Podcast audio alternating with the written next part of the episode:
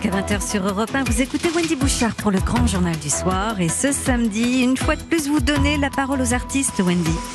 Absolument Marlène, et pas seulement parce que le président Macron leur a demandé, je cite, d'enfourcher le tigre, de réinventer leur rôle et leur rapport aux autres, euh, parce qu'ils n'ont pas cessé de le faire par l'intermédiaire des réseaux sociaux, avec euh, des concerts confinés, des partages de textes, euh, comme sur notre antenne aussi depuis deux mois.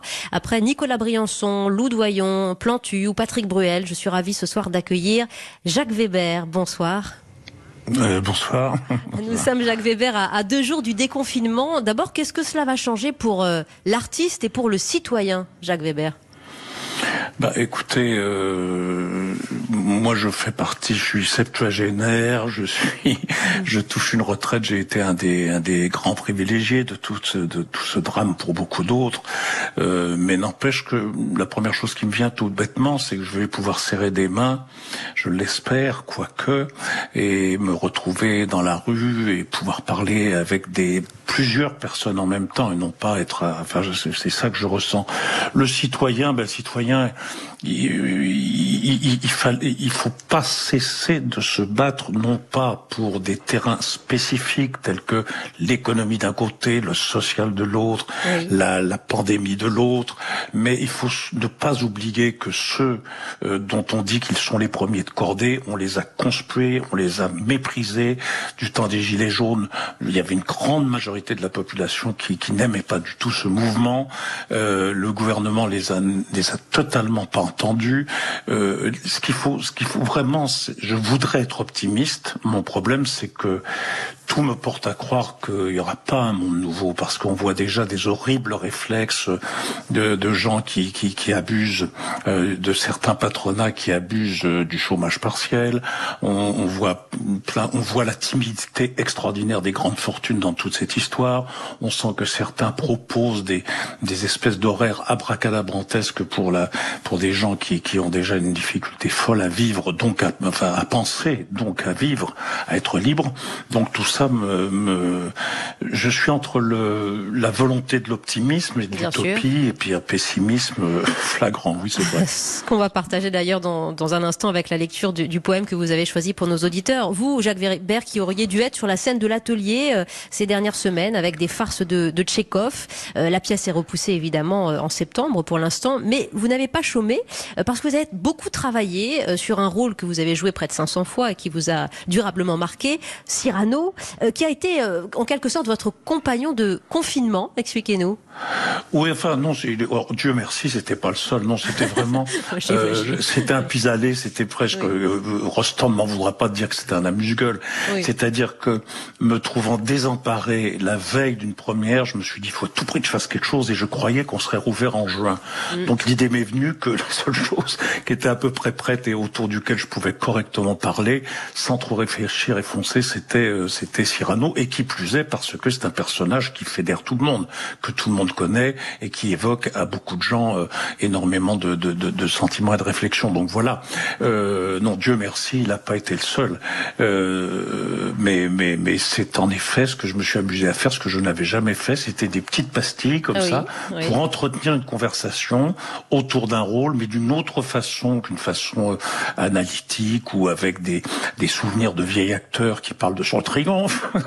J'ai voulu simplement peut-être essayer de de, de, de, de, toucher les gens avec ce que peut être le travail euh, d'un acteur autour d'un texte. Oui. Et on se rend très vite compte que on et... dépasse très largement le cercle euh, du, du, rôle lui-même et de la pièce elle-même et qu'on et... touche le, on touche tout, on touche l'universel, quoi, bien sûr. Et vous avez appris euh, à, à, cultiver ces conversations via les réseaux sociaux. Euh, on parle de Facebook, mais aussi de YouTube et d'Instagram, qui ont été des facilitateurs de liens. Je, je découvrais tout ça puisque je suis quelqu'un.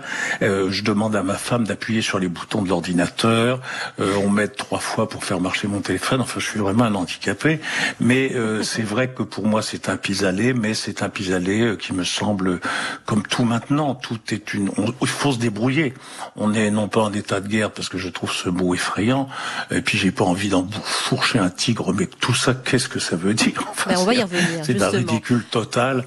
Euh, mais bon euh, n'en parlons pas, mais je veux dire que euh, ce, qui, ce, qui, ce qui est vraiment euh, important, c'est mon rôle peut-être et le rôle de tous les acteurs, de tous les gens du spectacle, c'est d'entretenir la pensée, la réflexion, ne pas chercher à donner des solutions, mais continuer à poser des questions. Et le théâtre a toujours, vous savez que le théâtre a été le lieu interdit, l'un des premiers dans la Révolution, parce qu'on avait peur d'une résurgence monarchiste. Ça en dit beaucoup. C'est un espace de liberté, d'indépendance. Là, je parle du théâtre, mais je pourrais parler aussi de la création cinématographique, de, des variétés, de la musique, de tout ça. Donc, il est très important que tout ça reprenne. Comment? Je n'ai aucune compétence pour en parler. Je ne suis pas médecin, je n'ai pas de remède miracle. Euh, j'ai trop peur de dire des conneries. Mais je pense aussi que nous sommes euh, majeurs. J'allais dire et vaccinés, ça aurait été de mauvais goût, mais euh, majeurs et responsables et qu'on peut peut-être retrouver euh, des solutions. On va en trouver pour les répétitions puisqu'elles ont été autorisées et qu'on va trouver très vite des solutions pour assurer coûte que coûte le, fait de la représentation. Quoi. Sachant que vous avez raison, il est tellement difficile, euh, et c'est ce que disait Isabelle Adjani dans une tribune sur France Inter cette semaine, euh, la culture est incompatible avec la distanciation sociale. Alors comment on fait? Est-ce qu'on joue avec les captations, si on est un peu rétif justement à ces nouvelles technologies, comment on imagine le théâtre en mettant euh, bah, plus de distance avec les autres? C'est très compliqué parce que l'un des premiers charmes du théâtre, c'est d'être tout seul, tous ensemble. Mmh. Et, et, et, tous ensemble, ça admet, par exemple, les Bouffes du Nord, c'est un charme fou parce qu'il y a presque une promiscuité, on se touche presque. C'est extrêmement important.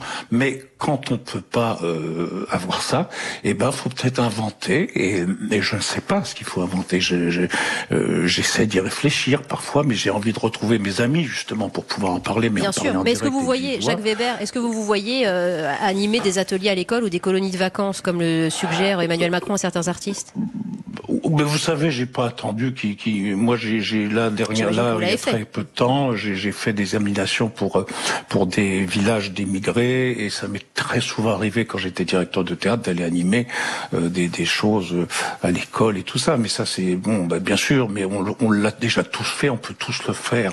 Mais enfin, c'est de parler de ça comme de, comme comme comme d'une chose un événement, c'est c'est un petit peu triste. C'est même très triste. Non, je crois que il faut qu'on being qu'on sache qu'on n'y connaît rien en médecine, que la médecine elle-même, et c'est pas de sa faute, la pauvre, en effet, elle se contredit, mais il ne faut pas lui en vouloir. En effet, elle cherche, elle cherche désespérément, et, il faut, faut suivre. Nous sommes totalement incompétents, mais en même temps, nous connaissons très bien notre terrain, et il faut qu'on trouve. Euh, le théâtre, c'est toujours adapté aux circonstances, après tout. Vrai. Et, et c'est vrai que c'est assez incompatible. Je n'aime pas du tout le terme distanciation sociale. C'est très ça en dit très long, je trouve. Euh, ça, qui est assez impropre d'ailleurs. Il faut mieux faudrait bah parler de distanciation physique d'ailleurs. Oui. Bah oui, voilà, déjà, déjà pour commencer. Mais ceci étant dit, la distanciation sociale, elle existe de plus en plus, et c'est ça, le gouvernement en est énormément responsable. Alors Jacques Weber, je voudrais, voudrais qu'on termine euh, pour pour réenchanter un petit peu nos auditeurs ce soir. Oui, avec ce poème que vous avez choisi, qui vous avait été, qui vous a été inspiré par les circonstances. Racontez-nous. Qui est un texte en deux mots extrêmement court, mais qui est mm. tiré d'un des plus grands euh, philosophes et poètes de notre de notre début de XXe siècle, qui est né dans le 19, fin 19e, qui était Fernando Pessoa. Et je vous cite ce, ce, très court texte, mais que je trouve très très évocateur de, à l'heure actuelle. De tout, il resta trois choses. La certitude que tout était en train de commencer, la certitude qu'il fallait continuer, la certitude que cela serait interrompu avant que d'être terminé. Faire de l'interruption un nouveau chemin, faire de la chute un pas de danse, faire de la peur un escalier, du rêve un pont, de la recherche une rencontre. Fernando Pessoa. Je trouve que ce texte très condensé est, absolument extraordinaire. Et puis j'ai trouvé une dernière phrase de lui que je trouve extraordinaire. De même que nous lavons notre corps, nous devrions laver notre destin, changer de vie comme nous changeons de linge. Et ben voilà, voilà ce que j'ai envie de vous dire à tous. Ben, merci beaucoup Jacques Weber pour ce partage sur Europe 1. Merci infiniment et on a hâte de vous retrouver aussi euh, dans des lieux de culture. Ben oui, puis il faudra vous venir. Hein. Bon, on vous serrera peut-être pas à la main, ou alors avec euh, du gel hydroalcoolique derrière, mais on vous promet d'être en communion on avec des bisous de loin, voilà. voilà. Merci infiniment, Jacques Weber. Merci beaucoup. Merci. À très bientôt. Au revoir, Merci. au revoir. Au revoir.